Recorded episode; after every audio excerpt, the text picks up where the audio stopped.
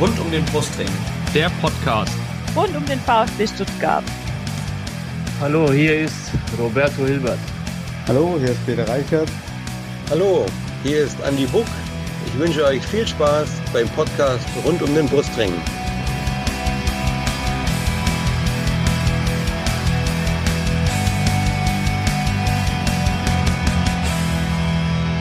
Ja, Servus, guten Abend, herzlich willkommen zum Podcast rund um den Brustring. Mein Name ist Yannick und das ist Folge 155 unseres Podcastes. Ja, Thema das gestrige Spiel. Wir haben heute Montagabend VfB Stuttgart gegen RB Leipzig. Und ja, ihr habt, habt ja schon mitbekommen, das Spiel ist 1-1 ausgegangen und natürlich möchte ich diese ganze Thematik nicht alleine besprechen und habe mir deswegen oder wir haben uns deswegen dann auch wieder einen Gast mit dazugeholt und dieser Gast feiert sein Podcast-Debüt, hat er mir im, im, im Vorfeld verraten. Und ja, vielleicht der ein oder andere wird sie kennen. Ähm, die junge Dame heißt Lisa, besser bekannt unter Ed Lisa Ragucci. Ich hoffe, ich habe es jetzt richtig ausgeschrieben, ja. ausgesprochen. 1893. Servus Lisa und schön, dass du heute bei uns zu Gast bist. Hallo und danke für die Einladung. Wunderbar. Und natürlich gibt es auch noch jemand Zweites. Er gehört mittlerweile fest zur Stammformation bei Rund um den Brustring, wurde mit viel Brimborium vorgestellt als neuer Top Königstransfer. vergesst Robert Lewandowski, vergesst alles andere, Erling Haaland. Nein, das ist der Steffen. Er ist jetzt bei Teil von Rund um den Brustring. Ihr habt sicherlich schon mitbekommen. Servus Steffen. Hi. Hallihallo. Sag mal, ähm, Janik, kannst du mich so bitte morgens meinen Patienten vorstellen? kann ich, kann ich gerne machen, ja. Früher gab es doch immer beim Boxer diese, beim Boxen diese Ansager, diesen Michael Buffett oder wie er hieß. So, das, das könnte ich mir gut vorstellen, aber da reden wir dann nochmal drüber. Genau, bist engagiert. Ja, wunderbar, perfekt. Ja, aber bevor wir jetzt einsteigen in die aktuellen Themen rund um den Brustring, Lisa, erzähl uns und unseren Hörerinnen und Hörern da draußen doch mal, wer bist du, was machst du? Ein paar Sätze zu dir. Bitteschön. Also, wie gesagt, ich bin Lisa und äh, bin 24, spiele selber auch Fußball und bin natürlich auch VfB-Fan. Sehr gut. Ähm, vielleicht noch, wie bist du zum VfB gekommen? Wie ist die Liebe zum Club entstanden bei dir? Ähm, tatsächlich habe ich äh, drei ältere Brüder und ähm, der älteste ist Dortmund-Fan, der mittlere ist Werder Bremen-Fan und der jüngste ist Schalke-Fan. Und irgendwie, also klar, ich bin die Jüngste, man guckt ja dann schon, was die älteren Brüder machen, sage ich mal. Und irgendwie hat es mir alles nicht so zugesagt. Und dann habe ich gedacht, ja gut, so, ich kann damit alle, mit allen nichts anfangen und habe mich dann einfach mal selber ein bisschen so, ja, weiß ich nicht, eher so regional, glaube ich, eher umgeschaut. Also ich hatte früher eine Hamburg-Sympathie, muss ich auch sagen. Meine Familie kommt aus dem Norden. Ähm, aber wo ich dann das erste Mal im Stadion war in Stuttgart, gegen Hamburg tatsächlich, ähm, hat sich das Blatt irgendwie gewendet. Sehr schön. Aber dann hältst du auf jeden Fall in deiner Familie die Fahne hoch. Das ist schon mal ja. wunderbar. Aber ihr kommt ja auch gut miteinander klar, gehe ich mal davon aus, trotz der verschiedenen, ähm, ja, wie soll ich sagen, Präferenzen im Bereich Fußball. Das es ist, ist ja manchmal schwierig, ja. Es, es funktioniert nicht immer, vor allem Samstagmittag, aber. Ja, ja, gut. Wunderbar. Dann habt jetzt mal die Lisa so ein bisschen kennengelernt und dann wollen wir doch auch gleich mal einsteigen rund um die aktuellen Themen beim VfB. Und da gab es in der letzten Woche die Mitteilung, dass der VfB in der Winterpause, die ja dieses Jahr aufgrund der sagen wir es mal, fragwürdigen Weltmeisterschaft in Katar ähm, frühzeitig stattfindet. Und diese frühzeitige Pause wird der VfB nutzen, um für sich und auch die Bundesliga Werbung in den Vereinigten Staaten zu machen. Und zwar geht's in den Süden nach Austin im Bundesstaat Texas. Und da wird es dann auch ein Spiel gegen den ersten FC Köln geben. Steffen, wie hast du das aufgenommen, diese Meldung?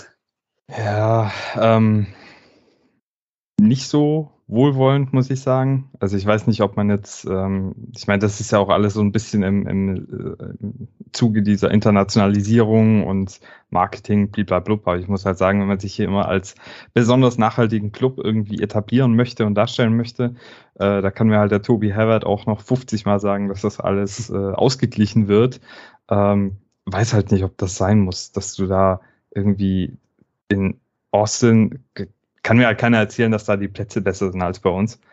Ähm, und dass du da dann hinfliegst und ein Freundschaftsspiel gegen den ersten FC Köln machst, ja, weiß ich nicht. Also, keine Ahnung. Ich finde, ähm, hier ums Eck in Degerloch, da hätten sie auch ruhig trainieren können. und, äh, und, und Freundschaftsspiel gegen Köln dann halt auch noch, ja, wenn du jetzt irgendwie gesagt hättest, okay, komm, wir, wir treffen uns da jetzt mal mit einem unserer Kooperationspartner in den USA oder so, ne? Ähm, das hätte ich noch teilweise nachvollziehen können, aber jetzt gegen anderen Bundesligisten, klar, die werden da auch irgendwie vor Ort sein, dann die Historie mit Alex Werle, aber ich finde es ein bisschen unnötig, ehrlich gesagt. Ja, also ich bin da bei dir, Steffen. Ich sehe da auch jetzt keinen weiteren Sinn dahinter. Klar, man hat gemerkt in den letzten Jahren, Amerika ist ein Markt für die Bundesliga, natürlich auch im Zuge dieses Fußballhypes, der da in den letzten Jahren wirklich auch extrem aufgetreten ist. Aber ja, du hast eigentlich alles gesagt. Es, ich sehe es auch eher kritisch und bin mal gespannt, was es dann letztendlich für uns bringt, ob wir dann eine Filiale in Texas irgendwann mal haben oder einen Fanshop auf der Fifth Avenue. Wir wissen es nicht. Lassen wir uns mal überraschen. Ähm, ja, im Zuge dessen wurde dann auch ähm, eine Nachricht verbreitet, dass sämtliche Clubmedien beim VfB Stuttgart modernisiert werden. Unter anderem hat der VfB Stuttgart jetzt auch einen TikTok-Account. Und äh, ja, die Lisa lacht schon, dann hole ich sie auch mal gleich mit dazu. Äh, Lisa, hast du dir schon den TikTok-Account vom VfB Stuttgart angeguckt und wie ist deine fachmännische Meinung da dazu, zu diesem Account und ja, dem Content? Ich habe es mir tatsächlich angeguckt. Ich tue mir total schwer mit sowas. Ich, ich weiß halt nicht, ob das dir also welchen Mehrwert dir das direkt bringt. Ähm, ich bin selber auf TikTok und ich würde behaupten, ähm, da spielt sich eher eine Altersgruppierung von 12 bis 20 ab. Mhm. Und der Content, also der Fußball-Content ist auf TikTok meiner Meinung nach nicht so groß. Kann ja alles noch werden, weiß ich nicht. Aber ähm, ich habe ich hab mir vorher ähm, tatsächlich noch das Profil angeguckt. Ja, es ist halt so, es ist alles ziemlich also es sind halt alles so gefühlt YouTube-Videos, wo, wo, wo Teile davon halt hochgeladen werden und nicht so ein, so ein eigenkreierter Content. Das finde ich ein bisschen schade, aber kann ja noch werden. Weiß ich nicht, ob da sich noch was tut. Also da war gerade zum Beispiel das Video mit der, mit der Dame, die ähm, beim letzten Spiel gesagt hat, du bläder Hund. Ich weiß nicht, wie sie heißt. ähm, aber da gibt es ja jetzt äh, ein YouTube-Video, ähm, wo die die Spieler testet mit den Schwäbisch-Skills. Und da sind halt Ausschnitte zum Beispiel hochgeladen worden. Also ich weiß nicht, ob das dir das ähm, die Schlagzeilen beim Klicken bringt, wie jetzt auf Instagram oder so. Ähm, aber wir können uns ja mal überraschen lassen. Ja, absolut. Also der VfB hat ja auch gesagt, er will damit tatsächlich auch eine jüngere Zielgruppe ansprechen. Mhm. Wie du schon richtig sagst, TikTok ist natürlich so eine Plattform eben für diese ganz jungen Menschen, 20, vielleicht 16, 16 bis 20, 12. Und, tats und ja, wenn ich so in meine eigene Familie schaue, äh, meine Nichten und Neffen, die jetzt auch langsam in dieses Alter kommen, die sind halt nicht auf Facebook unterwegs, die gucken sich halt mhm. halt TikTok an. Und da glaube ich tatsächlich rein aus marketingtechnischer Sicht, dass du da was erreichen kannst. Und TikTok ist einfach auch ein Medium, was in den letzten zwei Jahren, sage ich mal, extrem angewachsen ist. Ja. Auch während Corona gab es da ja diesen Mega-Hype. Aber ja, genau. man muss es wie mit allen anderen sozialen Netzwerken auch ein bisschen kritisch sehen. Vielleicht spricht ja auch schon das Alter aus mir, ich weiß es nicht, aber ja, ja, es ist, ich kann mit TikTok tatsächlich auch noch nicht so viel anfangen. Vielleicht kommt es ja noch, wer weiß. Auf ja. TikTok geht halt viel, geht es halt viel um Algorithmus. Und die Frage ist, wie der VfB den Algorithmus herstellt, um bei zum Beispiel 12, 13, 14-Jährigen zu kommen. Absolut. Da musst du natürlich dann auch Leute dran haben, die diesen Content pflegen, regelmäßig erneuern und natürlich auch analysieren, Monitoring etc., wie weit dir das letztendlich, so wie du richtig sagst, dieser dann auch Schlagzahlen bringt. Ja, dann machen wir mal weiter. Was gab's noch?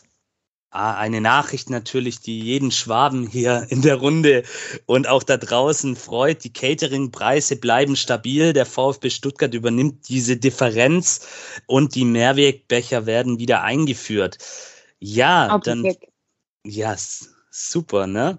Das ist eine coole Nachricht. Aber jetzt mal die Frage an den Steffen. Steffen, hast du schon mal das neue Cannstatt Kocht-Angebot mit regionalem Essen wahrgenommen? Äh, nee. ich habe äh, mich gestern genug über die Wartezeiten für mein Bier aufgeregt. äh, ich stand halt 25 Minuten an und vor mir standen ungefähr vielleicht 15 Leute in meiner Schlange.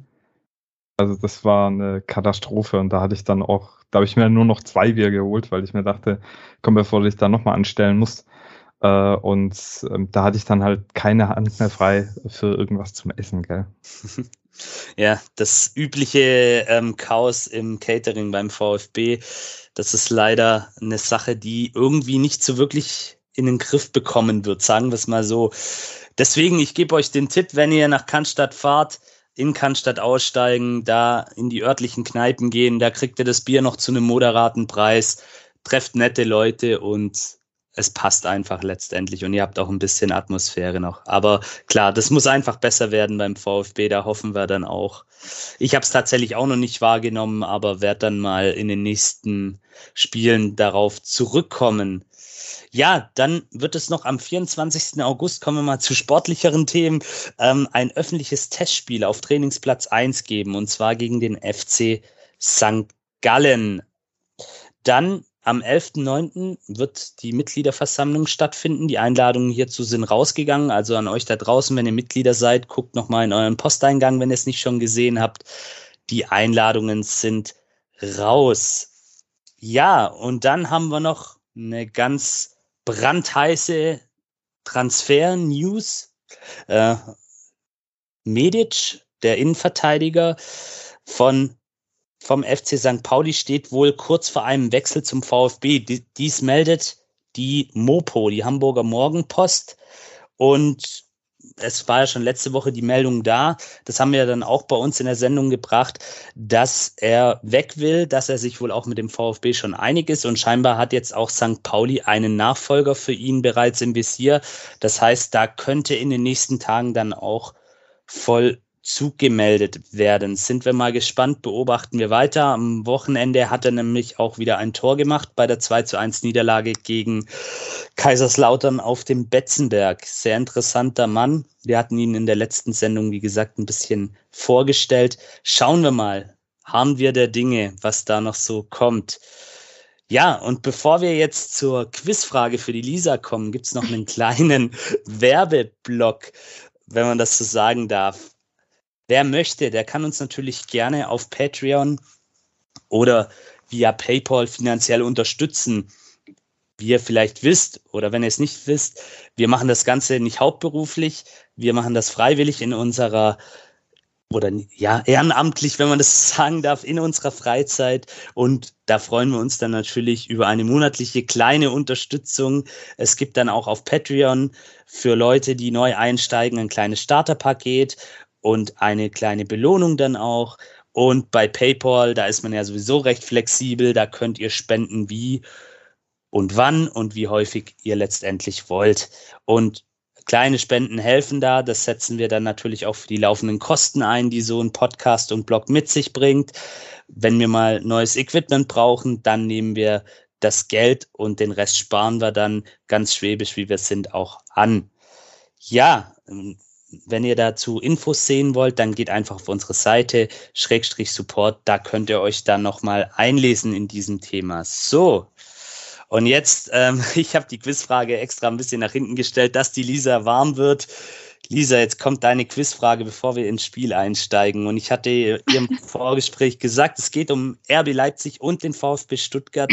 Und die Frage lautet, so, ich muss jetzt noch kurz raussuchen. Wer war der erste VfB-Profi? Ganz wichtig. Profi, wir reden nicht von Amateurspielern, wirklich Bundesliga-Profi, der vom VfB Stuttgart aus der ersten Mannschaft direkt zu RB Leipzig gewechselt ist? Timo Werner. Timo Werner. Oh.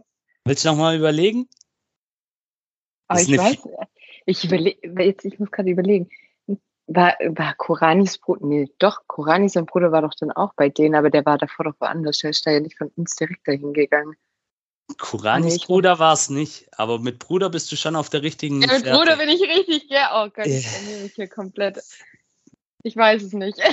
Ich, weiß es nicht. Aber- ich bin so unter Druck, ich weiß es nicht. okay, alles okay. Aber das mit Timo Werner tatsächlich war das auch bei mir der erste Name, der mir in den Sinn gekommen ist. Klar, Timo Werner, das verbindet man einfach da damit. Tatsächlich ist es aber, und jetzt wirst du wahrscheinlich dir gleich denken, oh Mann, Ja. Rani Kedira war es in der Saison. Kedira. 14. Kedira, natürlich. Wie komme ich auf Korani? Ja, Kedira, klar. Kurani, der hat zwar auch einen Bruder, aber der ist eher so im Nachtleben von Stuttgart gewettet. unterwegs. Genau. Ihr dürft nicht so oft Kurani sagen, sonst leidet der hier rein. gell? Ja. Oh. Stimmt. Bloody Mary, oder? Ja, genau. nee, aber tatsächlich war es Rani Kedira. Ähm, mittlerweile spielt er bei Union Berlin, oder? Mhm. Ja, Union Berlin ist er. Ja, tatsächlich. Aber du warst mit Bruder auf der richtigen Fährte und es ist natürlich wahrscheinlich auch die Aufregung jetzt gewesen, dass es Danke. wenn ich das, also das, das hättest du bestimmt, wenn, wenn das jetzt hier nicht im Podcast gewesen wäre, hättest du's, wärst du drauf gekommen.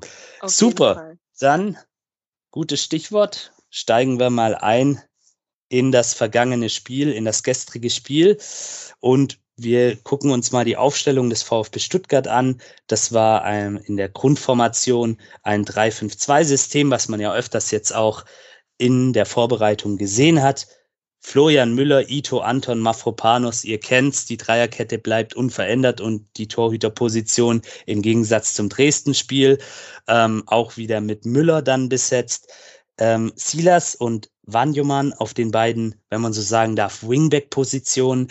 Endo dann zentral als Sechser vor der Abwehr, Fürich Ahamada davor und Thiago Tomasch und Sascha Kalajdzic als Doppelspitze. Ja, Steffen, warst du einverstanden mit dieser Startformation? Zwei Änderungen gab es ja mit Kalajdzic und Müller. Hast du es so erwartet? Äh, Also Müller natürlich schon. Äh, Kalajdzic war ich mir gar nicht sicher, weil ähm, ich hatte ja, glaube ich, in der letzten Folge beim Spiel gegen, also nach dem Spiel gegen Dresden gesagt, dass ich mir durchaus auch vorstellen kann, äh, nach den Testspielleistungen vom Sascha und seinem leichten Rückstand jetzt noch, dass man vorne vielleicht mit einer etwas fluideren Angriffsformation beginnt.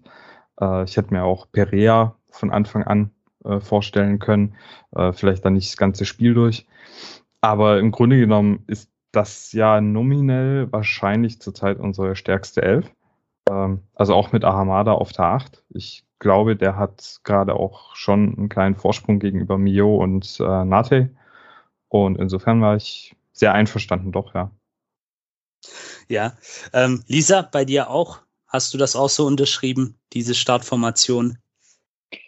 Ja, auf jeden Fall. Wir hatten uns im Vorfeld schon die ganze Zeit äh, den Kopf darüber zerbrochen, wie die Aufstellung aussieht. Dadurch, dass äh, Mangala ja jetzt weg ist, ähm, war halt die Frage, okay, wie, wie besetzt du das jetzt? Weil wir hatten auch auf ähm, Ahamada getippt, aber wir waren uns nicht sicher, ob er sich das traut. Hatte aber, Gott sei Dank.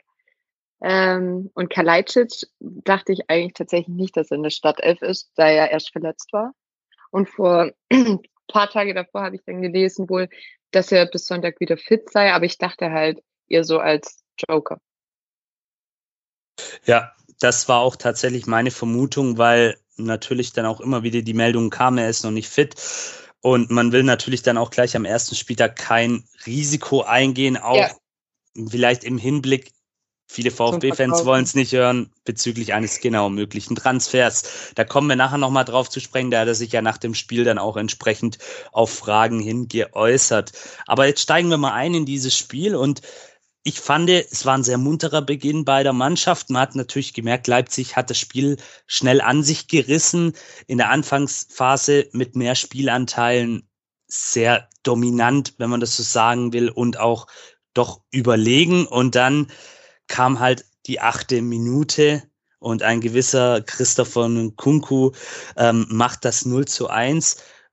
War, wie ich finde, aus jetzt mal ganz objektiver Sicht, wenn das geht in so einem Podcast, eigentlich ganz gut rausgespielt. Henry spielt da einen Steilpass auf Olmo, der mit einem Kontakt Kunku in den Lauf spielt und ein Spieler mit seiner Qualität, der verwandelt dann halt auch diese Chance. Ja, meine Frage jetzt ähm, an dich, Steffen.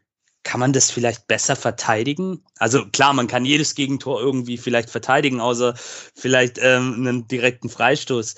Aber der gut geschossen ist. Aber wie siehst du es, wenn du dir das, das, dieses, dieses, äh, diesen Spielzug anguckst? Hätte man es im Vorfeld besser wegverteidigen können oder war es einfach auch wirklich klasse gespielt von Leipzig?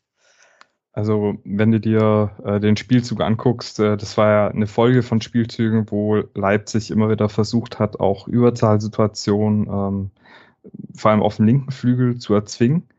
Äh, was mir aufgefallen ist, dass äh, Leipzig unfassbar variabel im Angriffsspiel war. Also sie haben gar nicht irgendwie jetzt mehrfach hintereinander dieselbe Nummer gebracht, sondern sind durchs Zentrum mhm. mit Flachpässen gekommen, sind über den Flügel mit Flanken gekommen und da ist es dann generell schwierig, dich auf so einen Gegner einzustellen.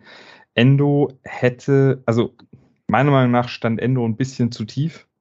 Äh, Dinos stand auch ein bisschen zu nah an seinem Mann, also der hat ruhig ein Tick weiter rausgehen können Richtung äh, den ballführenden Spieler. Das war in dem Fall, oder beziehungsweise Richtung Olmo, der dann ja auch durchgesteckt hat. Mhm. Ähm, oder Henrichs, der, der noch weiter hinten stand.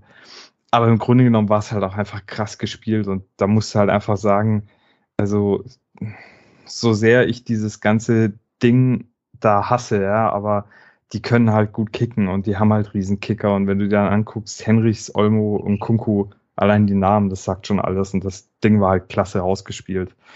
Ähm, wie gesagt, nicht Endos bester Tag, generell das ganze Spiel über nicht. Ähm, der hat irgendwie auch ein bisschen platt ge gewirkt, aber äh, ja, sehe nicht, wie man, wie man das über 90 Minuten durchgehend perfekt verteidigen kann und dann kommt so ein Ding halt mal vor. Ja, absolut. Also ich, ich fand es auch, einen, wenn man es, ich bin auch kein großer Freund dieses Konstrukts, aber wenn man es neutral und sachlich betrachten möchte, war es einfach auch ein klasse Spielzug. Klar hätte man da, das wird sicherlich auch Pellegrino Materazzo nochmal ansprechen in der Videoanalyse, hätte man da besser rausrücken können, die Räume eng machen können, aber da ist einfach, Steffen, du hast es gesagt, zu viel Qualität. Das ist dann halt auch schwer zu, wegzuverteidigen. Ja, und dann ging es gerade so weiter. Leipzig dann so ziemlich im Flow und da wurde mir persönlich im Stadion schon so ein bisschen Angst und Bange. Äh, zwölfte Minute Kopfballchance aus 13 Meter durch Lu äh, Lukas Klostermann war's. Nach kurzer Ecke, ähm, auch sehr auffällig, Leipzig oft die Ecken dann kurz ähm, ausgeführt und Müller dann zum ersten Mal so richtig in Aktion. Allgemein Florian Müller, Kickernote 1,5 plus Aufnahme in Kicker 11 des Tages. Lisa, zu Recht, deiner Meinung nach? Also man muss sagen, das war, ich glaube, das beste Spiel von Müller im VfB-Trikot. Würde ich jetzt, würde ich jetzt einfach mal so in den Raum werfen. Mhm. Ähm, der hat echt Sachen rausgeholt, die hätte er letzte Saison nicht gehalten. Also ich finde, er hat, er hat auf jeden Fall eine Steigerung hingelegt. Ich hoffe, das war jetzt keine Ausnahme und ein Glücksfall. Ich hoffe, es bleibt so. Ähm, aber er hat das sensationell gemacht, weil ich dachte wirklich, nach dem 1-0 war es mir auch Angst und Bange. Und ich dachte bei der Situation, dass er bald drin ist. Ich habe mich, ich, ich hätte am liebsten nicht weggedreht, habe ich nicht gemacht, aber ich dachte, oh scheiße, 2-0. Und dann hat er den noch rausgefischt. Und ich habe es in der Wiederholung nochmal angeguckt. Sauber. Das, ja, absolut. Also ich denke, der Steffen ist da auch unserer Meinung. Florian Müller wahrscheinlich mit einer seiner besten Leistungen im VfB-Trikot. Und wer weiß, vielleicht ist es ja dann letztendlich auch diese Initialzündung, die er braucht, um dann weiterhin so konstant gute Leistungen zu bringen. Ja, dann kommen wir in die 18. Minute. Ähm, Chance von Silas nach einem langen Ball von Fürich. Ähm, da gab es dann einen kleinen Schubser von ihm gegen Orban. Also das Tor hätte dann auch nicht gezählt. Ähm, gelbe Karte dann im Anschluss für Tedesco, der sich zu, zu sehr echauffiert hatte. Ähm, Steffen. Aber über was? Ja, also tatsächlich, ich habe es vorhin dann nochmal in der Zusammenfassung angeguckt. Er ist irgendwie zum, zum ähm, vierten Offiziellen hin und hat so Gestiken gemacht, so nach dem Motto ziehen, also so am T-Shirt sich gezogen. Ich weiß, also ich gehe mal, ich habe so interpretiert, dass es ihm tatsächlich um dieses Foul ging und er eine Karte dann ähm, für Silas auch gefordert hat. Also, da muss ich ja jetzt mal ausholen, ne? Ja, ja, hol aus, hol Äh, aus.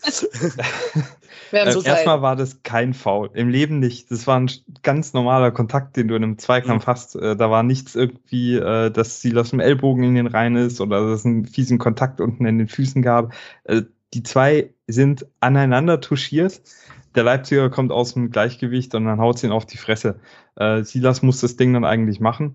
Aber dass der Tedesco da irgendwie gefühlt eine Minute äh, hier das, das äh, Heinzelmännchen gegeben hat und wie es Rumpelstilzchen da rumhüpft, ähm, ich hätte mir am liebsten was an den Kopf geschmissen. Das ging mir so auf den Sack, ja, weil ich mir dachte, was, was, was machst du Clownen da jetzt und ziehst hier die ganze Aufmerksamkeit im Spiel auf dich.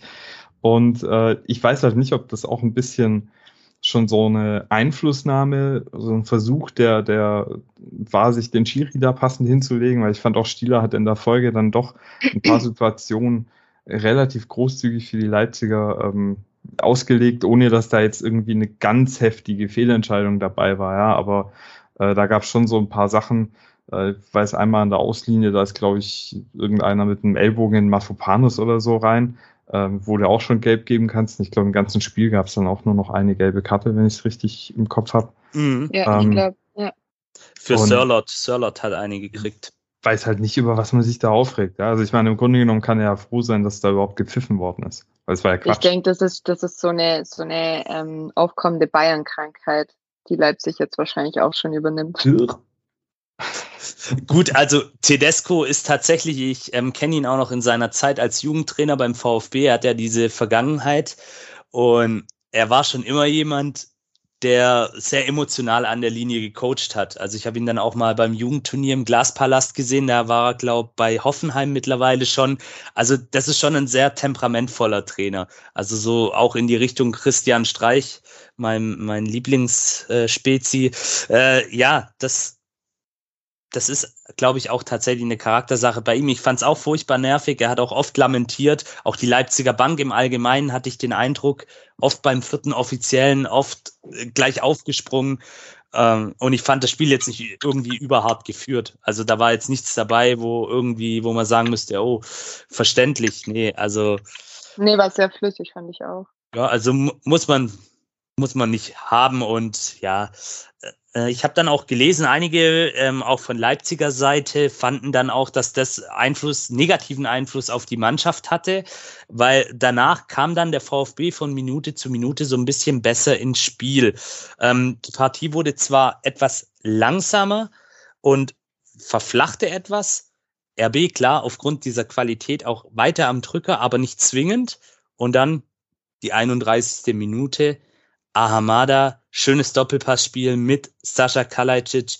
Da hat man mal wieder gesehen, wie gut der eigentlich auch am Ball sein kann, wie gut der spielerisch ist, trotz seiner, ja, ich sag's jetzt mal lapidar schlachsigen äh, Körperweise, die er da an den Tag legt. Der ist ein wu- wunderbarer Kicker und aus 16 Metern ein wie ich finde, sorry, entschuldigt den Ausdruck, geiler Abschluss von Ahamada, schlänzt ihn sehenswert und platziert ins lange Eck. Keine Chance für Gulaschi. Und ja, zunächst einmal, Lisa, wie fandest du Ahamada in diesem Spiel? Und allgemein, ist er für dich der legitime Nachfolger von Orel Mangala? Oder hat er das Zeug in deinen Augen dazu, das zu werden? Also wir hatten ja im Vorfeld, das hatte ich ja vorher bei der Aufstellung schon gesagt, überlegt, wen er bringt für, für ihn, äh, wenn er jetzt weg ist. Und dann war ja Ahama, da haben wir auch drüber diskutiert und wir hatten auch äh, drüber gesprochen, dass er sich in gerade in den Testspielen und so mega bewiesen hat. Ähm, und sowas gehört einfach belohnt, indem er einfach da in der Startelf ist. So, ähm, Punkt eins. Punkt zwei finde ich, ähm, im Gegensatz zum, zur letzten Saison hat er in dem Spiel eine mega Leistung hingelegt. Also es, ich, ich will das gar nicht äh, kritisieren. Ich, der, der Kerl ist ziemlich jung, ähm, steht auf einmal in der Bundesliga und ich glaube, damit muss man erstmal warm werden. Und ich glaube, dass er seinen Weg auch beim VfB machen kann. Ähm, direkter Nachfolger möchte ich gar nicht sagen. Ich glaube, dass die eine andere Art von Profis sind. Und ähm, wegen mir kann er das ausbauen. Ja, absolut. Du hast es eigentlich genau richtig gesagt. Man darf nicht vergessen, der Kerle ist 20 Jahre alt, hatte auch schon eine schwere Verletzung und steht noch ganz am Anfang und ist ein Stück weit, wie ich finde, so die athletischere, dynamischere Form wenn man es ähm, ein bisschen despektierlich ausdrücken möchte, vielleicht auch die schlachsigere Variante von Orel Mangala. Mhm, ja, ja. Ist schneller im Antritt, wie ich finde, aber ihm fehlt halt noch so diese Pressing-Resistenz, diese Zweikampfhärte, die dann ein Mangala teilweise dann auch mitgebracht hat. Aber das, das denke ich, wird dann auch mit der Zeit kommen. Auf jeden Fall ein sehr, sehr sehenswerter Treffer und das tut dem Jungen auf jeden Fall gut. Und ich das denke, denke ich wenn, auch wenn der verletzungsfrei bleibt. Ich hatte es schon auch in der Saison Klopf auf Holz. Ja, ich klopfe auch auf Holz auf jeden Fall. Dann wird er oder dann werden wir als Fans und auch an, äh, andere Zuschauer der Bundesliga viel Freude noch mit ihm haben, weil er bringt sehr, sehr viel mit, wie ich finde. Ja, äh, der VfB dann besser im Spiel, sorgt für Entlastung durch mehr Aktionen nach vorne und dann 45. plus 5. Es gab eine etwas längere Nachspielzeit, weil es zwischendurch auch viele Trinkpausen gab. Kein Wunder bei der Hitze. Ein typischer, wie ich finde, Mafropano-Sprint über das gesamte Feld. Er nimmt sich mal wieder ein Herz und geht da bis an den Rand des 16ers und zimmert den Ball an den Pfosten. Steffen, was hast du gedacht? Was war deine Reaktion?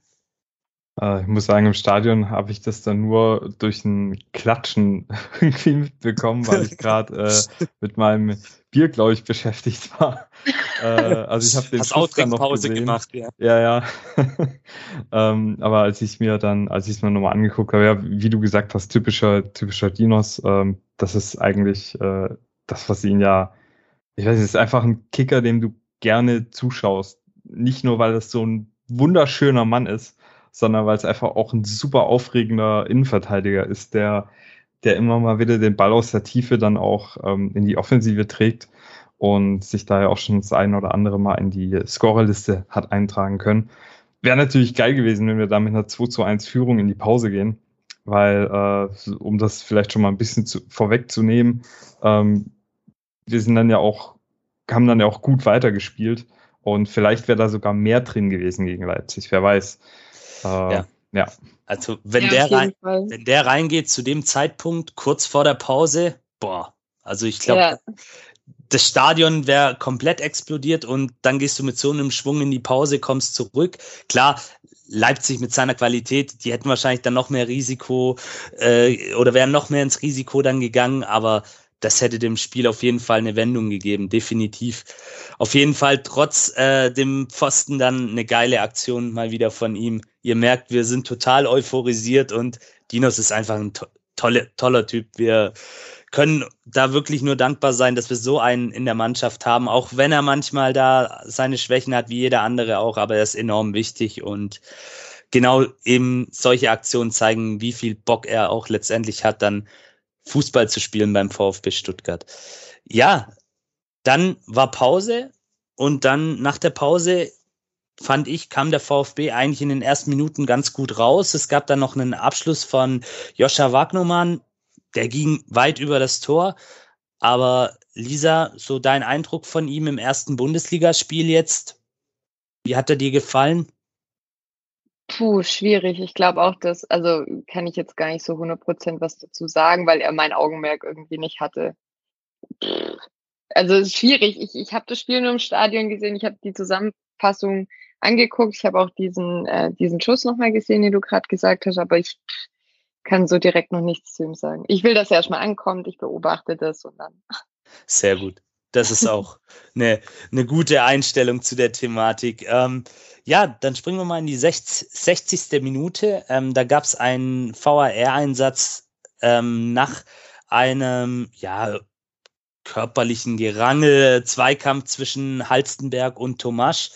Äh, wurde dann aber relativ schnell auch ähm, widerlegt, dass da nichts war. Und wenn man es in der Zusammenfassung sieht, muss ich sagen, dann ist das auch okay ich fand da jetzt nichts Strafbares dabei. Das war jetzt nichts irgendwie, wo man drüber diskutieren muss aus meiner Sicht. Dann die 64. Minute, da gab es dann eine gelbe Karte für Silas.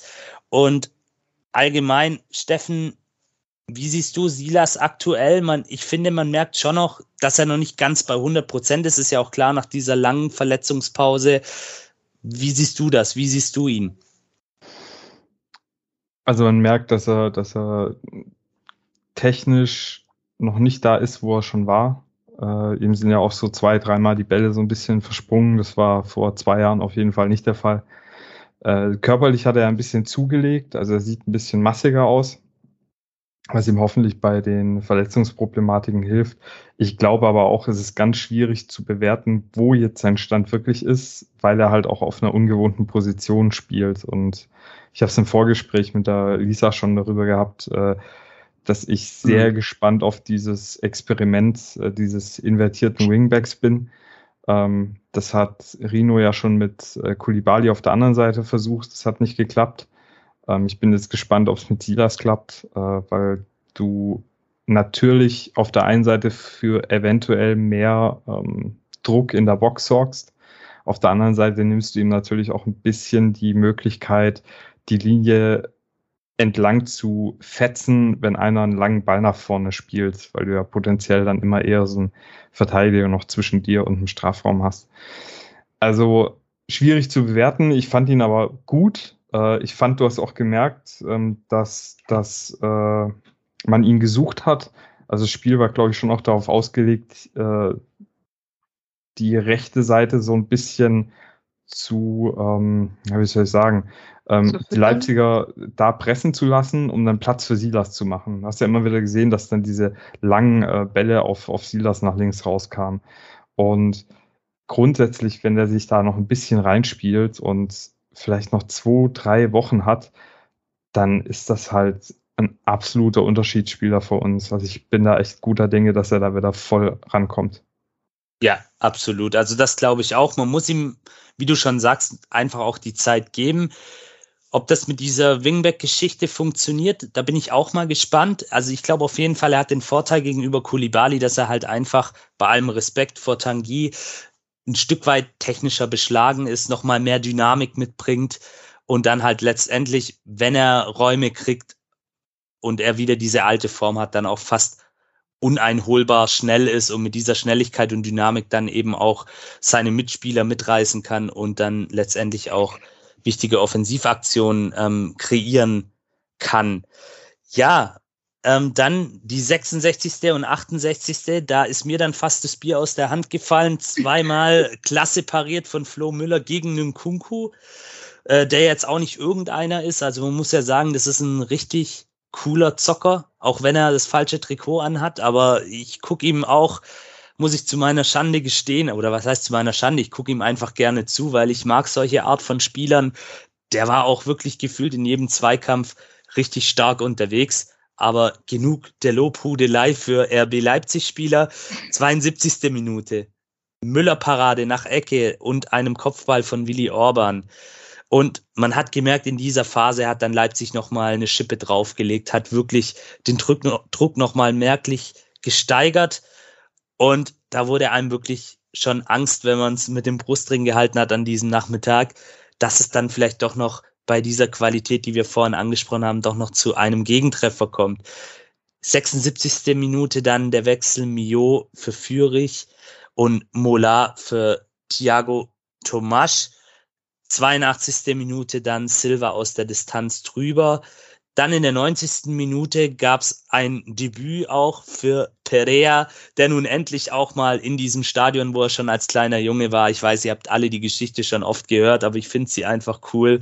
Und jetzt hatte er da seine drei, vier Minuten in diesem Stadion, wo er schon vor vielen, vielen Jahren als kleiner Junge war. Bestimmt ein tolles Gefühl für ihn. Das sind wir auch mal gespannt. Da konnte man jetzt nicht wirklich bewerten, äh, wie er gespielt hat. Man hat aber gemerkt, er hat einen guten Antritt und auch in der Vorbereitung auch ein Junge mit riesigem Potenzial in meinen Augen. Das können wir auch gespannt drauf sein. Und dann, ja, auch in der 90. Minute ein Wechsel, ja. Aber sagen wir es mal so, aus spielerischer Sicht kann man es durchaus verstehen, weil er ein Spielertyp ist, der einfach dann auch noch mal so ein bisschen Stabilität bringen kann aufgrund seiner Körpermaße und seiner Zweikampfstärke. Aber wir wissen alle, Atakan Karasor aus der Untersuchungshaft vor, vor zwei Wochen entlassen. Ich möchte jetzt nicht mit euch über diese ganze Thematik hier diskutieren, aber Lisa, wie ist deine Meinung zu diesem Einsatz von Karasor aus persönlicher Sicht? Hättest du ihn gebracht? Kannst du es nachvollziehen? Oder Ah, ich, tue mir, ich tue mir schwer. Ja. Weil ich, ich habe gestern auch gesagt, das kannst du nicht machen. Also du kannst, also wenn, wenn du ein entsprechendes Bild nach außen zeigen möchtest als Verein, kannst du so jemanden nicht spielen lassen, der aktuell noch in einem Strafverfahren drin ist.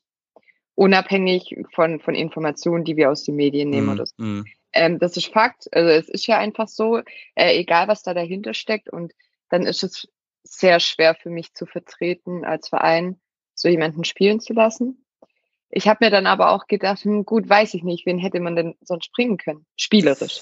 Also rein fußballerisch, wen bringst du stattdessen? Hättest du das auch rauszögern können, weil es Mhm. da nur noch paar Minuten waren? Weiß ich nicht. Sehr, sehr, sehr schwierige äh, Situation. Ich denke auch unter den VfB-Fans ist da die Meinung, geht da auch wahrscheinlich Mhm. auseinander von, nee, geht gar nicht, bis zu, ja, was willst du sonst machen? Ich finde es sehr schwierig.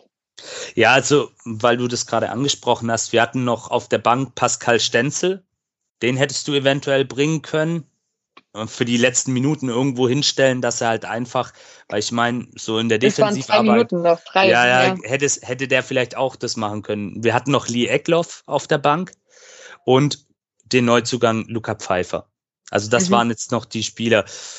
Aber ich bin da bei dir. Ich finde es auch sehr, sehr schwierig, ohne da jetzt zu sehr ins Detail gehen zu wollen. Wir kennen alle nicht, wir können alle nur spekulieren. Es sind schlimme Vorwürfe, die da weiterhin im Raum stehen gegen ihn.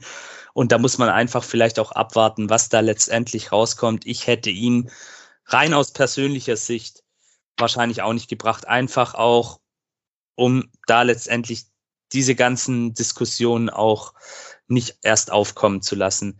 Im Stadion selber muss ich sagen, ich, als ich dann sah, dass Karasor kommt, ich habe jetzt keine Pfiffe wahrgenommen. Ich weiß nicht, Ich auch wie es nicht. euch Nee. geht. Ähm, Steffen, war bei dir, hast du Pfiffe gehört oder Unmutsäußerungen?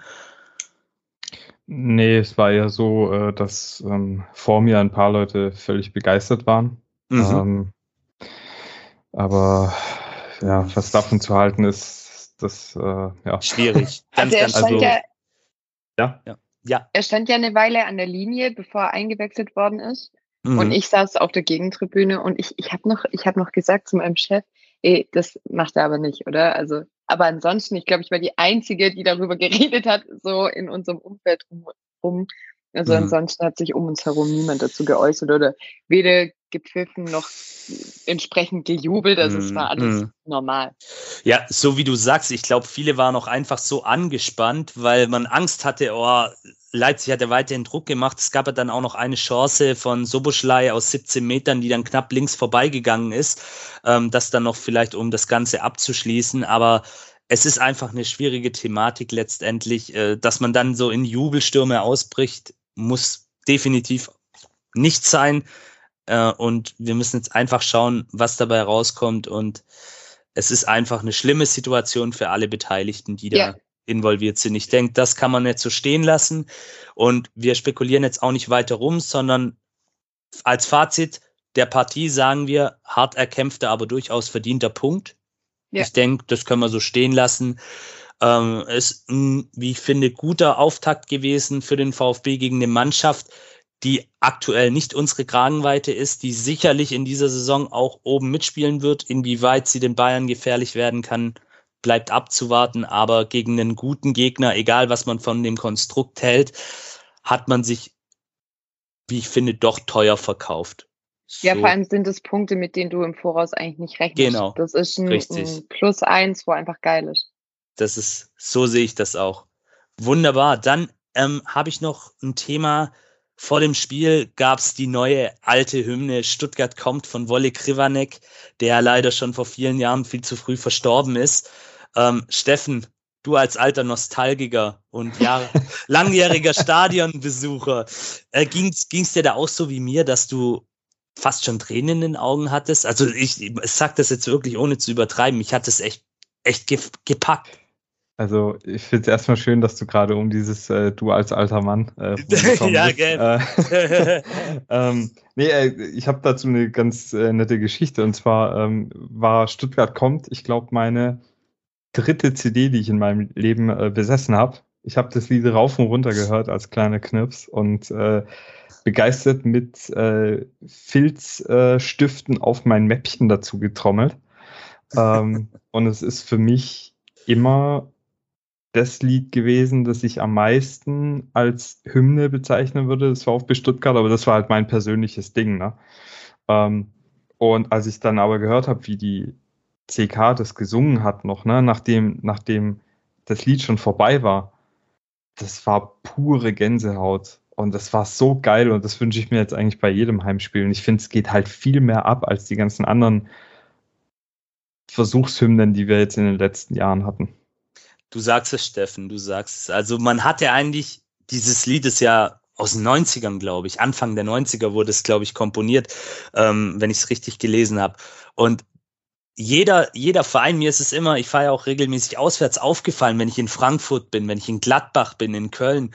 Jeder Verein hat eine Hymne gehabt, wo man sich vor dem Spiel quasi gemeinsam eingesungen hat, was dann auch nochmal, wie ich finde, eine ganz andere Energie im Stadion gibt. Wenn wirklich 20, 30.000 Leute dasselbe singen. Also ein richtiges melodisches Lied und das muss einfach die Hymne sein. Also liebe VfB-Verantwortliche, wenn ihr zufälligerweise heute diesen Podcast oder morgen oder wann auch immer mal hört, macht das. Die Leute haben Bock drauf. Jeder hat das gefeiert, jeder hatte Gänsehaut in meinem Umfeld im Stadion und das ein Verein wie der VfB, der braucht sowas. Und es ist einfach ein Lied, das ist, das ist, das hat Tradition, das kennt fast jeder und es ist einfach schön. So wie der Steffen sagt, ähm, das ist einfach dann ganz wunderbar letztendlich. So, dann ähm, noch ein anderes Thema. Es gab ein, ja, ich nenne es jetzt mal netten Gruß in Richtung der Leipziger Fans in der Halbzeitpause. Ähm, das war eine Aktion, wie soll man sagen, die, äh, der ein oder andere wird sich zurückerinnern, die gab es so in der Form ähnlich, in anderem Wortlaut schon mal gegen die TSG Hoffenheim.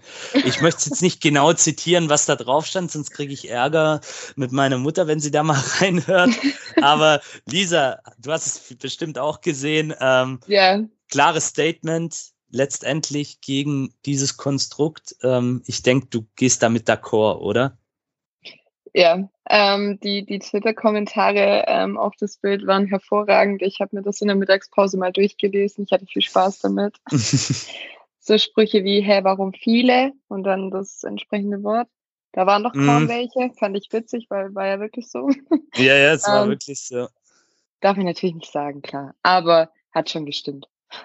Ja, Steffen, ich, ich denke, du siehst es ähnlich, oder? Also das ist ein klares Statement, wurde auch äh, Fanszenen übergreifend, wenn man mal guckt bei Faszination Fankurve in anderen Fanforen, auch auf Twitter ging es schon viral und viel Zustimmung. also ähm, muss sagen, ich habe ja, bevor ich ähm, be bevor der Transfer von mir zu, äh, zu und ja. Brustring durch war, habe ich Lennart versprochen, äh, dass ich mich am Riemen reiß hier. Und deswegen sage ich jetzt zu der ganzen Bagage nichts. Okay. Ja, also. Aber volle Zustimmung. Also volle Zustimmung, volle ja. meine, meine Zustimmung, die ist auch da. Wie gesagt, ich möchte es nicht nochmal zitieren. Ihr könnt es ja, wenn ihr es euch anschauen wollt, das, das Bild ist, wie gesagt, auf sämtlichen äh, Medien vorhanden. Schaut es euch an. Und ich denke, jeder von uns oder viele von uns, die den VfB Stuttgart im Herzen tragen oder auch Fan von einem anderen Traditionsverein sind, müssen diese Entwicklung mit RB Leipzig etc. pp. schon auch ein Stück weit kritisch sehen. Bei aller sportlichen Qualität, keine Frage, die haben sie, aber die haben sie eben auch aufgrund ihrer finanziellen Möglichkeiten und die, das alles muss man einfach letztendlich auch kritisch betrachten. Der Steffen nimmt sich vornehm zurück und ich denke, dann springen wir jetzt auch nochmal zu unserem Lieblingsösterreicher. Die Frage ist, wie lange ist er noch unser Lieblingsösterreicher? Sascha Kalajdzic nach dem Spiel mit Aussagen bezüglich Klarheit in Sachen Transfers. Ich finde man, wenn man sich diese Ausschnitte, ich glaube, es war bei The Zone, wenn ich mich recht erinnere, ja, The Zone war's. Ähm, wenn man sich das anguckt, dann merkt man, der Junge der hadert auch mit der Situation. Der würde jetzt auch gern Klarheit haben. Es waren viele Vereine im Gespräch. unter anderem zuletzt Manchester United, äh, bei denen es auch am Wochenende nicht ganz so gut äh, lief mit dem Ligastart. Die haben nämlich 1 zu 2 gegen Brighton zu Hause verloren. Bayern Dortmund immer wieder Thema, wobei ich denke, die Dortmund-Geschichte kann man jetzt endgültig schließen und ja. Bayern auch.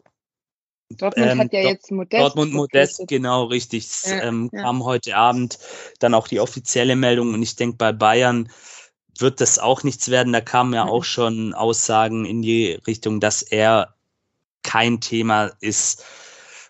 Ja, ähm, Lisa, wie siehst du die Lage? Wie bewertest du es? Ich bin mir sicher, du würdest ihn auch am liebsten da behalten, aber was denkst du, wohin werden wir ihn auch noch im Winter im VfB-Trikot oder dann im Januar noch im VfB-Trikot sehen? Ich weiß nicht. Ich, ich finde die Situation ist ziemlich zerfahren. Also er hatte ja schon während der äh, laufenden Saison letztes Jahr angekündigt, dass er wohl geht. Ähm, und dann kam ja diese Aufschreie hier Dortmund und München und England, engländische Vereine. Wupp, Entschuldigung. ähm, englische Vereine, Summer. Englisch. Entschuldigung. Ich habe voll den Hänger. Ähm, ähm, und dann hatte sich das ja, ähm, wo, wo Dortmund damals den, ah, wie spricht man den aus, Halle gekauft hat oder verpflichtet hat. Aller. Genau. Also, da habe ich gedacht, okay, jetzt ist fertig. Dann kam ja aber leider das mit seiner Krankheit raus. Dann habe ich gedacht, okay, vielleicht überlegen sie es sich noch. Aber hatten ja doch prinzipiell gut eingekauft. Bei Bayern war das für mich eigentlich erledigt, als sie Manet verpflichtet hatten. Und jetzt bin ich äh, gespannt. Er hat wohl in, äh, wie heißt denn diese Sendung auf Sky, äh, meine Geschichte oder meine so? Meine Geschichte, ja, genau. Da hat er ja gesagt, naja, Kopf und Herzen ja immer unterschiedliche Sachen und er fühlt sich ja in Stuttgart ziemlich wohl, aber ich glaube, er möchte halt weiter. Also qualitativ kann er bestimmt noch sehr viel aus sich machen und die Frage ist, schafft er das, also hat er die Möglichkeit beim VfB? Ähm, Macht es für ihn Sinn zu gehen? Wahrscheinlich schon. Die Frage ist nur, ob das jetzt schon der Fall ist. Dadurch, dass er durch seine Verletzungen ziemlich geprägt ist, weiß ich nicht, ob er sich damit nicht vielleicht verbrennen könnte, genau. wenn, er, wenn er geht. Das ist, das ist auch aus meiner Sicht, Lisa, genau der springende Punkt.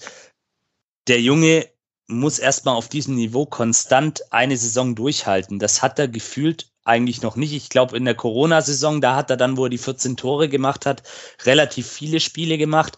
Aber ansonsten, wenn ich mir vorstelle, bei anderen großen Vereinen, die dann auch eine Doppelbelastung mit Europa, Cup, Champions League, was auch immer haben, wo dann auch viel rotiert wird, da bist du dann halt auch ganz schnell raus aus der Nummer und oder Eben. aus der Verlosung. Und deswegen, nicht nur weil ich es mit dem VfB halte, würde ich ihm tatsächlich auch, wenn ich jetzt ihm einen freundschaftlichen Tipp geben würde, sagen, hey, aber ich glaube, das weiß er auch. Also ich habe mir diese yeah. meine Geschichte auch angeguckt und da hat man schon, wie ich finde, gemerkt, dass er eine tiefe Verbundenheit zum VfB hat.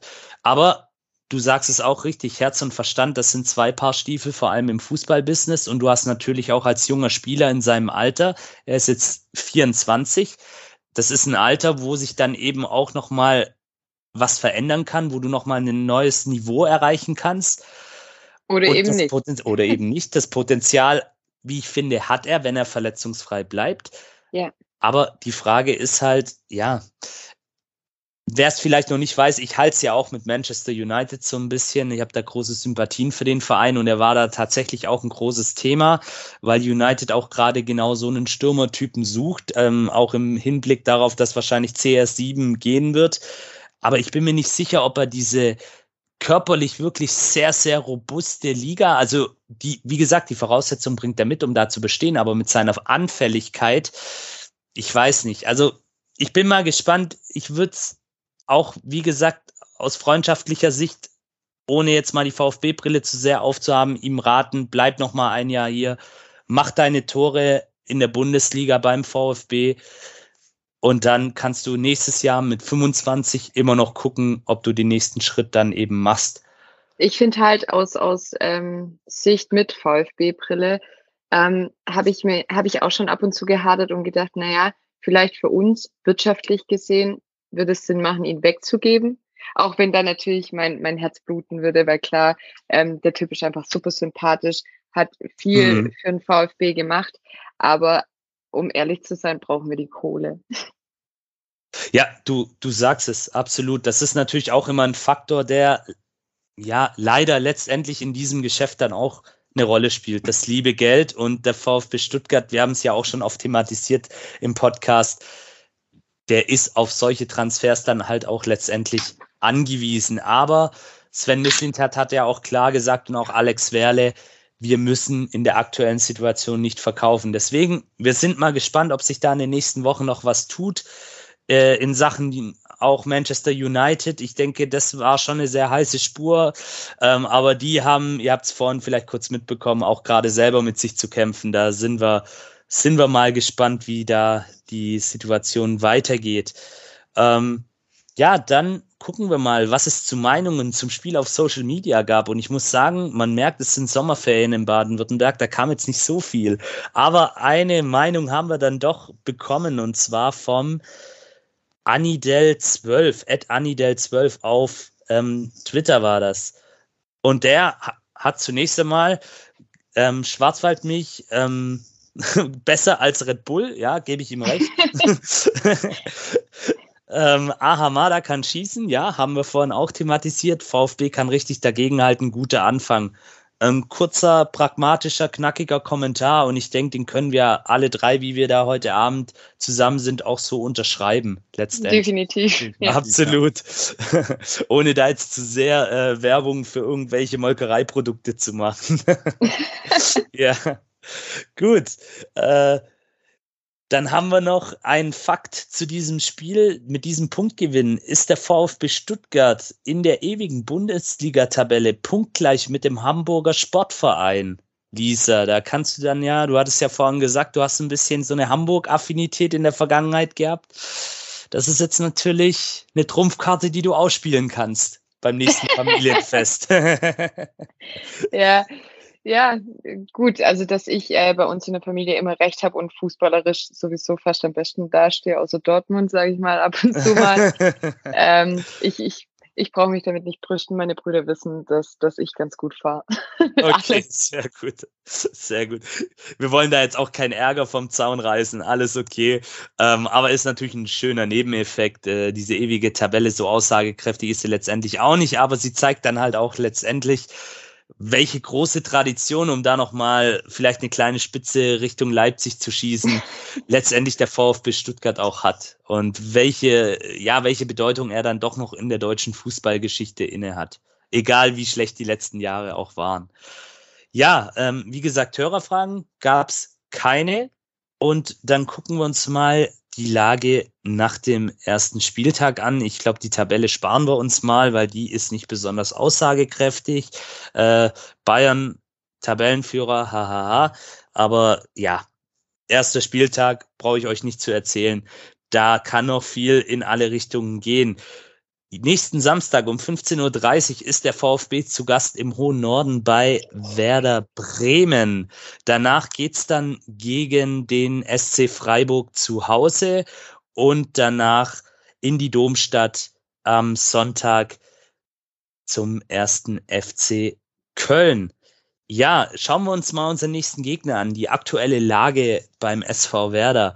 Ähm, Im Pokal haben sie in Cottbus gewonnen, sind weitergekommen am Samstag 2 zu 2 in Wolfsburg nach einem späten Gegentreffer, ähm, kurz vor Abpfiff.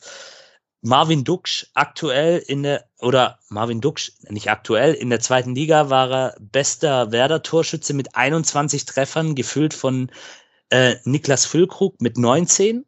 Also da sieht man auch, da ist ein gewisses Gefahrenpotenzial aus VfB-Sicht auch vorhanden. Äh, Neuzugänge unter anderem Jens Starge, der vom FC Kopenhagen kam, Niklas Stark von Hertha BSC Berlin, Amos Pieper, äh, seines Zeichens auch U21 Europameister, der kam von Arminia Bielefeld, Oliver Burke von Sheffield United, Lee Butchenen von Derby County und Mitchell Weißer, der nun endgültig fest verpflichtet wurde, war schon letztes Jahr ausgeliehen von Bayer 04 Leverkusen. Ja, äh, Steffen, wenn du das so hörst, ähm, sind sie so eine Art Wundertüte, die Bremer Aufsteiger? Ist ja aus meiner Sicht kein klassischer Aufsteiger. Das ist ja schon auch ein Schwergewicht, ähnlich wie der FC Schalke ja auch. Ähm, wie, wie siehst du es? Wie, in, mit wel, welchem Blick gehst du in Richtung Samstag? Also es ist tatsächlich schwierig. Ich hätte nicht gedacht, ähm, dass Niklas Füllkrug am ersten Spieltag direkt äh, mal netzt, weil für mich war Bremen letzte Saison doch schon relativ abhängig von den zwei Angreifern, die das natürlich auch mega gemacht haben. Ähm, aber ich finde, Bremen hat sich ganz gut verstärkt. Also ich finde gerade so Leute wie Niklas Stark, äh, weiß nicht, ich finde den ja jetzt nicht schlechter als zum Beispiel Marc Oliver Kempf. Weiß nicht, warum Hertha da diesen fast 1 zu 1 Tausch, auch Spieler äh, technisch irgendwie vollzogen hat. Amos Pieper war klasse in Bielefeld. Oliver Burke ist ein pfeilschneller äh, Mittelfeldspieler, den wir ja auch schon äh, vom Konstrukt kennen. Ähm, Mitchell Weiser auch ein sehr erfahrener Spieler auf jeden Fall. Und äh, heißt, ja, was heißt kein klassischer Aufsteiger? Also eigentlich, wenn man sich den Kader anguckt, denke ich, ah, die müssen sich jetzt schon nochmal zeigen, ob die wirklich alle in der ersten Liga so brillieren können wie in der zweiten. Äh, aber das kann natürlich auch funktionieren, gerade wenn dir halt von Anfang an klar ist, dass es nur um den Klassenerhalt geht. Äh, dann dann ähm, kickst du halt anders und, und kratzt und beißt um jeden Punkt. Und ich glaube, das wird so ein Ding, äh, da müssen wir echt auf der Hut sein. Äh, vor allem dann erstes Heimspiel für Bremen. Heißt, da wird auch stimmungstechnisch einiges gehen. Ähm, aber grundsätzlich, äh, ja, denke ich, ähm, eigentlich müssen wir die schlagen, weil die sind Aufsteiger. Äh, da musst du die Punkte holen. Ähm, wenn nicht da, wo dann? Also, ähm, schwieriges Spiel, aber ich tippe mal auf den Sieg von uns.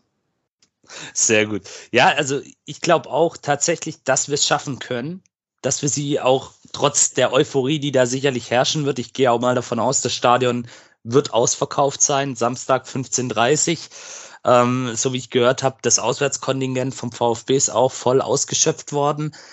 Ähm, also Hut ab auch an jeden, der dort dann letztendlich vor Ort sein wird. Das ist ja eine ganz schöne Strecke von, äh, vom Südwesten aus. Und ja, also nochmal zurück auf meine Aussage von vorher. Ich meinte natürlich ähm, kein klassischer Aufsteiger im Sinne von der ganzen Infrastruktur. Ähm, die, die haben natürlich auch sicherlich in Bremen, ähnlich wie wir, ähm, andere Ansprüche gehabt. Jahrelang waren immer vorne dabei, haben Champions League regelmäßig gespielt und sind dann in den letzten fünf, sechs Jahren auch komplett abgestürzt, kann man eigentlich sagen.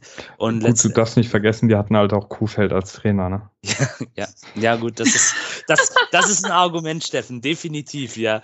Nee, also ich bin auch sehr, sehr gespannt und ähm, ja, die genannten. Aber vermutet Sp ihr, dass, dass das Bremen so stark um den Abstieg spielt? Also es ist ja jetzt nur Spekulation. Wir, wir haben zu wenig Spiele also, gesehen und können das ja jetzt noch nicht so gut einschätzen. Ich, also nach dem, was ich jetzt so, ich habe auch tatsächlich nicht so viel von Bremen gesehen.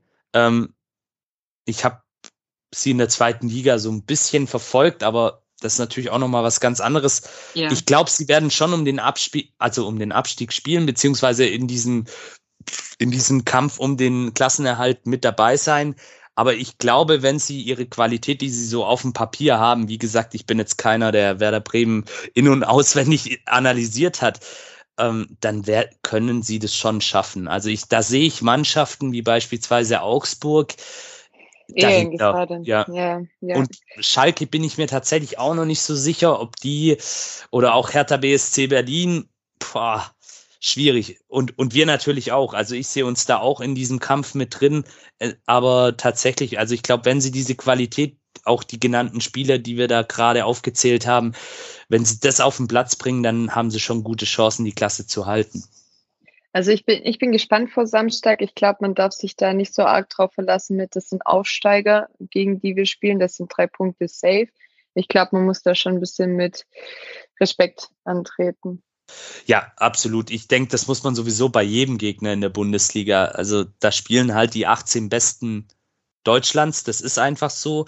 Und wenn du jetzt nicht gerade zu Bayern fährst oder so oder Dortmund etc., dann hast du ja auch theoretisch die Chance, in jedem Spiel was zu holen, beziehungsweise du hast eine reelle Chance letztendlich, da dann auch als Sieger vom Platz zu gehen. Also wir sind gespannt, ähm, gucken da natürlich auch voller Vorfreude hin, weil letztendlich Werder Bremen auch ein Verein ist, der einfach in die Bundesliga gehört. Also ohne, ohne jeden Zweifel das ist schon schön, dass die wieder zurück sind. Das kann man, denke ich, auch als VfBler so sagen. Ja, dann wollen wir mal ins Lazarett vom VfB Stuttgart schauen. Da haben wir noch Nikolas Nartey, der mit einer Bänderverletzung ähm, im linken Sprunggelenk zu hadern, kämpfen hat, äh, wird wahrscheinlich noch bis Mitte, Ende August ausfallen. Äh, Tangi Kulibali ebenfalls bis Mitte, Ende August aufgrund einer knöchernen Verletzung am großen C. Also da auch muss man abwarten, wie sich es entwickelt letztendlich. Thomas Castanaras auch mit einer Bänderverletzung im rechten Sprunggelenk, auch voraussichtlich bis Mitte, Ende August. Ähm, Borna Sosa kämpft weiterhin mit seinen Adduktoren. Auch da im Hinblick auf einen vermeintlichen Transfer muss man gucken. In allererster Linie geht es mal darum, dass der Junge schnell wieder fit wird. Ähm, ja, Steffen, du als, als Fachmann in diesem Bereich, wie siehst du es, ähm, die verletzten Situationen etwas entspannter wie letzte Saison, aber schon auch gerade Borna Sosa, der hat ja wirklich zu kämpfen mit dieser Problematik, mit seinen Adduktoren.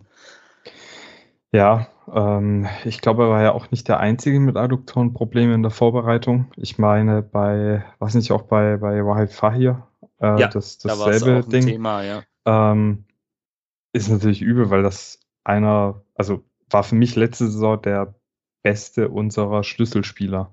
Der Mhm. einzige, der konstant immer seine Leistung gebracht hat. Absolut, ja. Ähm, vielleicht kommt uns die Verletzung jetzt auch ein bisschen zugute, weil er deshalb noch mal ein halbes Jahr bleibt oder so, ne? Das Ja, kann man nicht wissen. Definitiv, ja. Äh, bei den anderen, ja, also Castanaras, gut, der, für den ist das eh so eine Schnuppersaison, glaube ich. Ähm, bei Tongi finde ich es echt schade, bei, bei Nico Nate genauso, weil ich glaube, das sind zwei, die auch äh, wieder hätten angreifen können. Und äh, gerade beim Nico ist es ja auch so, dass der schon wirklich öfter jetzt verletzt war. Mhm. Aber ich denke, grundsätzlich sind das Spieler, die man bislang ersetzen kann. Und wenn es so bleibt, also wenn ist ja normal, dass man immer mal wieder so ein, zwei, drei Spieler hat, die nicht fit sind für die Spiele. Aber wenn das so in, sich in dem Ausmaß bewegt und nicht dann irgendwie auf einen Schlag alle unsere Schlüsselspieler da wegbrechen, dann Mhm. kriegen wir das, glaube ich, auch ganz gut geschaukelt, die Saison. Ich, ich denke auch. Also da sind wir ja aus der letzten Saison anderes gewohnt. Aber Ja. natürlich wünschen wir allen genannten schnelle, gute Besserung und äh, ja, dass sie einfach auch wieder ganz schnell dann auf dem Platz mit dabei sind. Ähm, wir haben hier jetzt noch in der Auflistung Atakan Karasor, weil wir natürlich nicht gewusst haben, wie wie fit er ist. Ähm, laut Pellegrino Matarazzo überraschend fit. Also scheinbar hat er dann vielleicht doch während der Untersuchungshaft auch das ist aber reine Spekulation, Möglichkeiten gehabt, sich fit zu halten, beziehungsweise er war ja auch in einem recht guten Zustand, verfügt ja über eine gute Fitness und auch über eine tolle Ausdauer und Dynamik. Aber auch hier, wir hatten es vorhin erwähnt, muss man einfach abwarten, wie sich da die Dinge entwickeln. Ja, ähm, dann noch eine kurze Werbung für unser Tippspiel. Wenn ihr noch Bock habt, mit uns zu tippen, dann geht doch einfach in die Kicktipp-App oder auch über den Browser www.kicktipp.de ähm, und dann slash N-A-R-U-D-B slash Tippübersicht. Da könnt ihr euch dann anmelden und mit uns gemeinsam jedes Wochenende die Spiele tippen.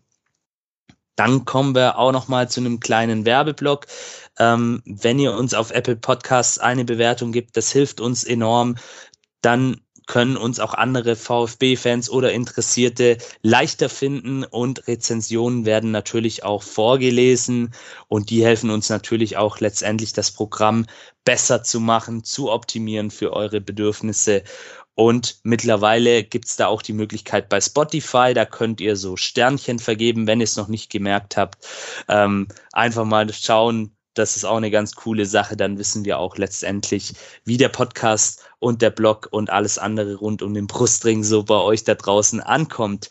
Und natürlich die gute alte Mund-zu-Mund-Propaganda gerne weitersagen, Leuten erklären, was ein Podcast ist. Wenn ihr dann im Bus oder Zug am Samstag nach Bremen hockt, ruhig, bevor ihr euch dann das leckere Hofbräu durch die Kehle laufen lasst, ruhig nochmal sagen, dass es uns gibt und dass man da auch mal gerne reinhören kann.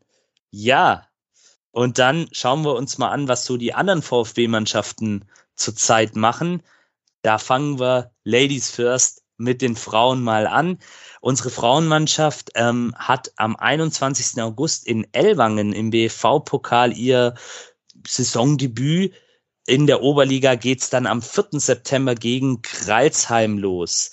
Also auch da, wenn ihr Bock habt, geht hin, schaut's euch an, unterstützt die Mädels. Die freuen sich da sicherlich sehr drüber, über jeden einzelnen, der sie da supportet. Dann gucken wir mal noch auf unsere Nachwuchsmannschaften. Der VfB 2 hat am Wochenende auch gespielt. Da ging's los in der Regionalliga Südwest und zu Gast war man beim Balinger SC im, im Südbadischen am Kaiserstuhl und das Spiel ging dann auch leider eine 2 zu 3 verloren. Die Tore hat Julian Kudala und Marco Wolf erzielt. VfB 2, ja, auch hier die Tabelle ist noch nicht so aussagekräftig, ist jetzt aktuell Zehnter von insgesamt 18 Mannschaften. Und hier vielleicht auch noch ein kleiner Hinweis, ihr könnt die Spiele des VfB 2 äh, bei Leaks an, ähm, ansehen. Das ist ein Streaming-Anbieter, ähnlich wie der Zone, wo sich so ein Stück weit auf diese Regionalliga spezialisiert hat, kommt aus Stuttgart und auch zu einem recht moderaten Preis. Also könnt ihr euch mal anschauen, könnt dann Jahresabo auch abschließen und könnt dann auch alle Spiele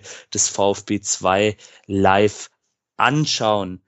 Dann die U19. Für die Jungs geht's los am 14. August in Ingolstadt. Der Pokal dann am 10. September bei den Münchner Löwen bei 1860.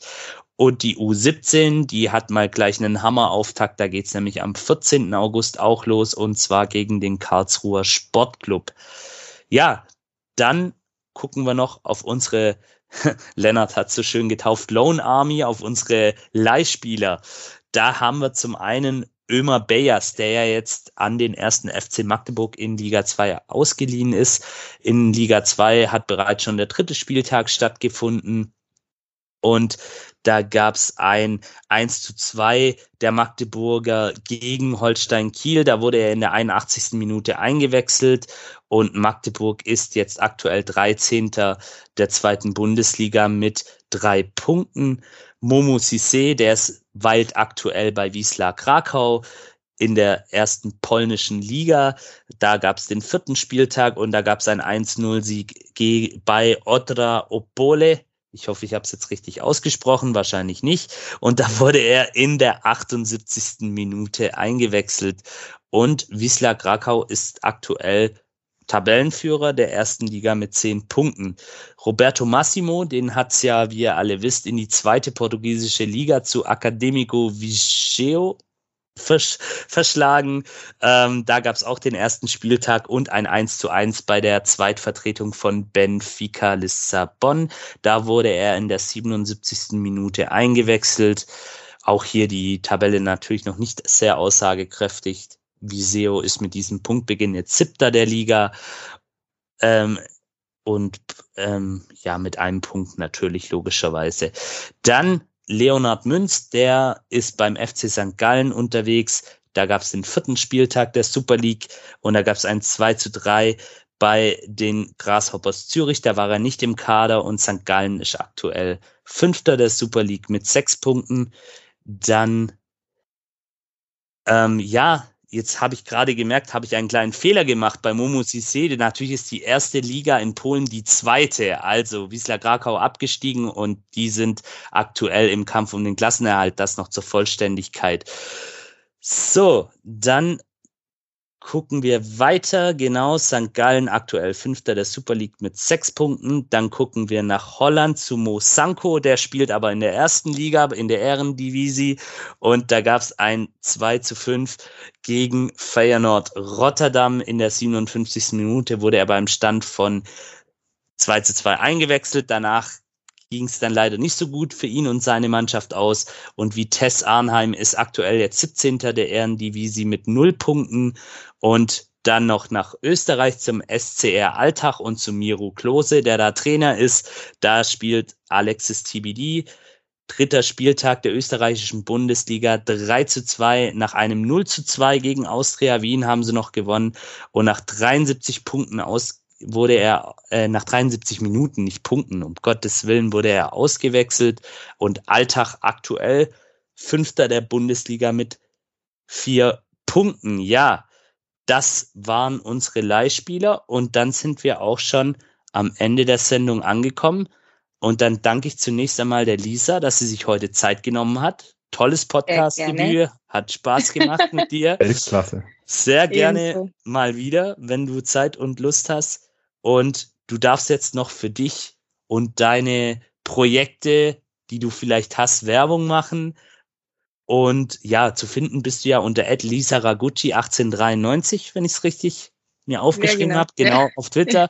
Und bitte, du darfst jetzt noch was sagen auf oder auf irgendwas aufmerksam machen. Bitteschön.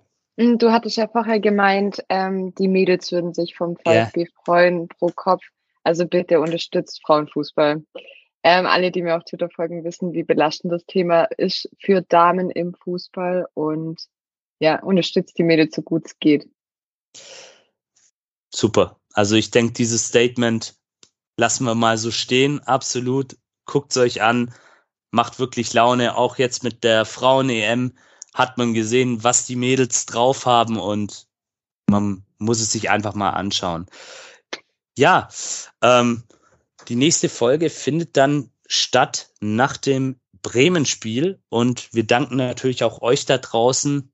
Ohne euch würden wir das nicht machen. Ihr hört uns zu, ihr gebt uns Feedback und in allererster Linie bleibt gesund, bleibt euch treu, geht zum VfB, unterstützt die Jungs und Mädels und seid einfach nett zueinander. Ist, glaube ich, in der heutigen Zeit das Aller, Allerwichtigste. Und vielen Dank natürlich auch nochmal an den Steffen. Der ist, wie gesagt, jetzt Teil der Stammformation und den werdet ihr jetzt öfters auch zu hören bekommen und vielleicht auch mal zu lesen, je nachdem. Ob ihr wollt oder nicht, ja. Ob ihr wollt oder nicht. Ciao, servus.